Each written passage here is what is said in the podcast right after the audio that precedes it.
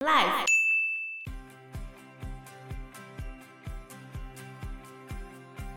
大家叫回来，然后跟大家说：“你看，你们当初不是很不屑说我们怎么会被独裁者控制吗？嗯，结果经过教学实验，有没有这样子一个礼拜而已？你看，你们全部都被控制啊！你们就被这种群众效应所控制啊！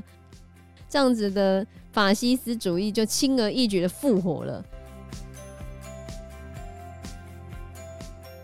大家好，我是 Joe，我是 Fana，我是 Anna。Fana，你有没有特别喜欢什么偶像呢？没有哎、欸，因为我觉得太过度喜欢一个偶像会让我觉得很痛苦。为什么很痛苦？因为就是非那个人不可的感觉啊！你就是很想无时无刻看到他，可是他就那么远，你就根本就得不到他，追星也没有用。干嘛这样说？我觉得，觉得你适当喜欢其实可以的，比如说买一些专辑啊。之类的，可是如果整个房间都是，那、啊、他就很喜欢、啊，对，他就脑中全部都是 BTS 的旋律啊，闭上眼睛看到都是 BTS 的影像啊，他觉得这样很开心、啊，他的人生可以达到幸福啊。对，他觉得他未来的梦想就是想要去追星，没有，我觉得这样有点上瘾的感觉。但是如果你今天没有办法再得到，或者是看到之前的资讯，比如说他们现在要。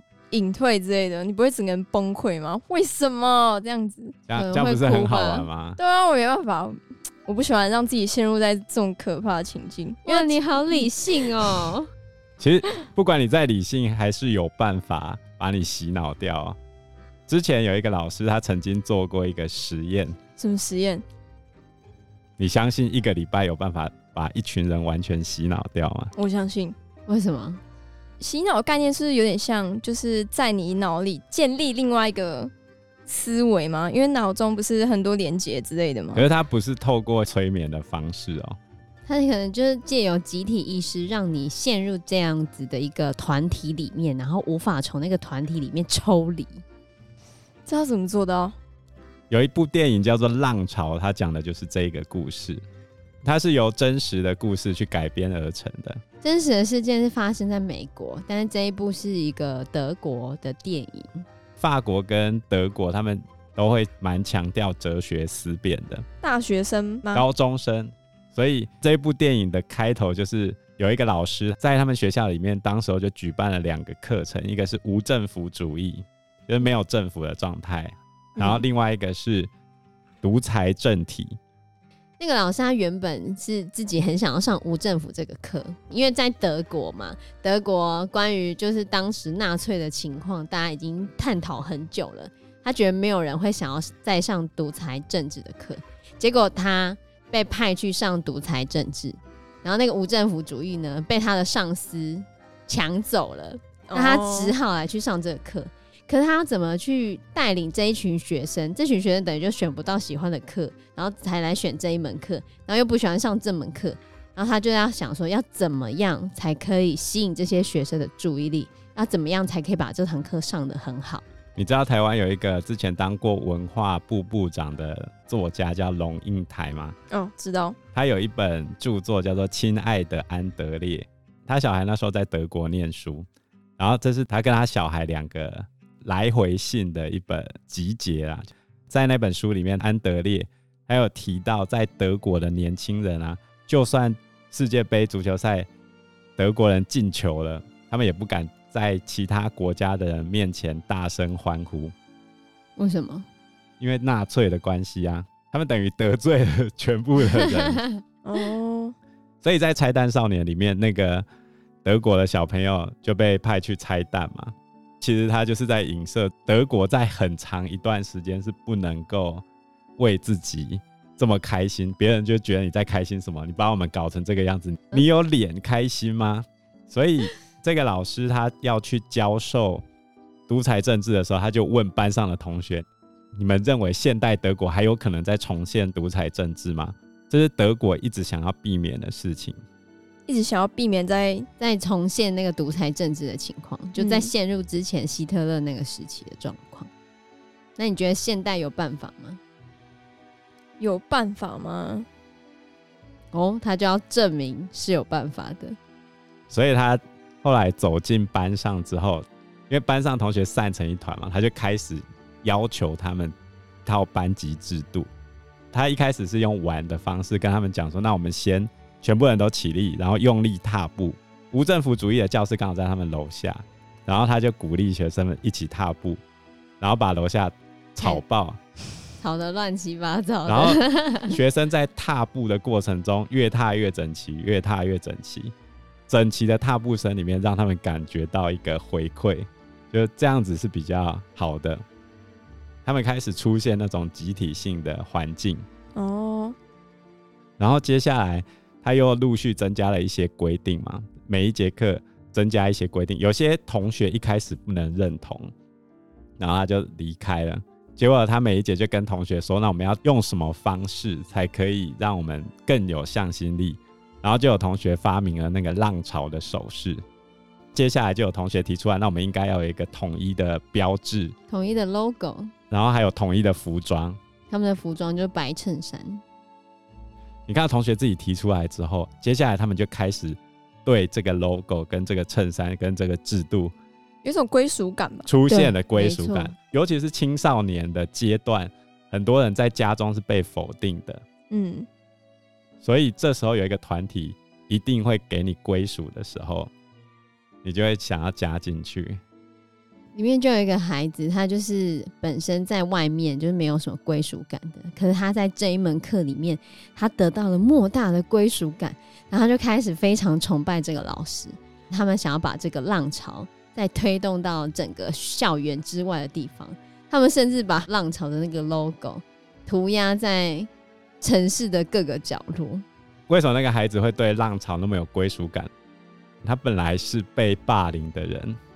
班级里面霸凌他的那个小孩，原本霸凌他的那个人，竟然出来阻止他被其他人霸凌，因为他是浪潮一员。对啊，他觉得加入这个课程，改变了他在学校里面的地位，嗯，他就在里面更有归属感了。他非常的喜欢这个课程，可以想象。重点在于老师也陶醉在这个具有权力的状况。没错，他叫同学们要叫他。凡格尔先生，所以他算是一个统治者的角色吗？有点，就一开始的时候，嗯、就全部的学生都要尊称他凡格尔先生，嗯，这样子，就是他有一个他自己特定的尊称嘛，大家要这样子尊称他。然后他也是这一个团体里面的算是象征人物，就对了。所以他们创造这个团体，那之后呢？他们会一起集会啊，最后甚至发展成有点类似黑帮的状况。就到处去那个人家黑帮原本有留 mark 的地方，把人家黑帮的 mark 涂掉，改成浪潮。他甚至会不再穿自己原本的名牌的衣服，就只穿那个白色的衬衫，因为他认为那个白衬衫象征着他们全部浪潮里面的人是平等的，大家都穿一样的衣服。就算在校外也是这样子的情况吗？对，就他们会把这样子的情况带到校外。反正就是充斥他的生活，对。然后凡格人先生就变成他们领袖嘛。像刚才那个学生还会特意跑去老师家保护老师。对啊，拿着枪在老师家门口。因为他们不是有去黑道的那个边涂鸦吗？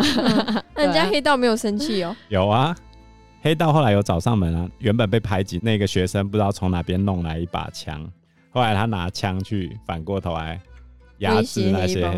对，对对，他要去威胁黑帮。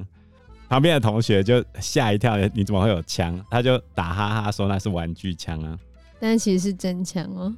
天哪！然后老师的太太已经知道事情不对劲，她一直想要阻止老师，可是老师听不下去。而且里面看出这一个情况不对劲的人，就点出这个情况的人，反而后面开始被被排挤、被攻击、被攻击。但所以最后跟随浪潮的人比较多，就是大过于那些觉得状况不对的人。只有少数人觉得状况不对啊，因为他们就会变成开始排外啊，嗯，会变成说你如果是不穿白衬衫的啊，不是浪潮的一员的，你就不可以在这边。他们开始排挤那些非浪潮的人，他们认为浪潮应该会席卷整个德国，然后要排除异己。排除那些其他人，他认为其他那些不加入浪潮的人才是扰乱社会的人。后来他们学校举办游泳比赛，因为那个老师原本是体育老师嘛，嗯，体育老师教哲学超屌。后来他们在游泳比赛的时候，浪潮的成员就跑去攻击其他人。为什么？不同派的、啊，差一点出人命，嗯、然后老师跳下水去救。嗯，这时候老师才领悟到这个团体已经变成暴力性团体了，就在短短的一个礼拜之内，已经衍生出暴力性了。一个礼拜就发生了这么多事情，对啊。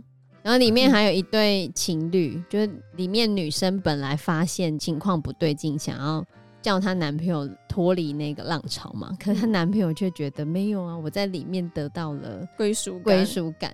然后后面他们吵架，那男生竟然还打了那女生一巴掌。啊！打下去之后，那个男生自己也发现，我竟然也被洗脑了，嗯、洗脑成这样子。那他有脱离吗？最后，老师其实有发现整个情况已经快要无法挽回了，然后他就开始大家叫回来，然后跟大家说：“你看，你们当初不是很不屑说我们怎么会被独裁者控制吗？嗯，结果经过教学实验，有没有这样子？一个礼拜而已，你看你们全部都被控制啊，你们就被这种群众效应所控制啊，这样子的法西斯主义就轻而易举的复活了。”后来他就跟大家说对不起，然后宣布要解散浪潮。然后那个带枪的那个那个边缘人，他就没办法，他没办法接受，完全没办法接受。对，在一个礼拜内，对，还没办法接受。哇，因为他他觉得不可以让浪潮解散啊，然后还拿着枪指着老师说：“浪潮绝对不可以解散。”然后老师就跟他讲说：“你把我打死，浪潮也就没了。”有道理。后来他还是开枪射伤了一名同学，引发了全场的恐慌。虽然老师最后有劝他，希望他把枪放下，就不要再攻击别人。他最后原本有就是要把枪放下的意思，但是他最后还是没办法接受，他就自杀了。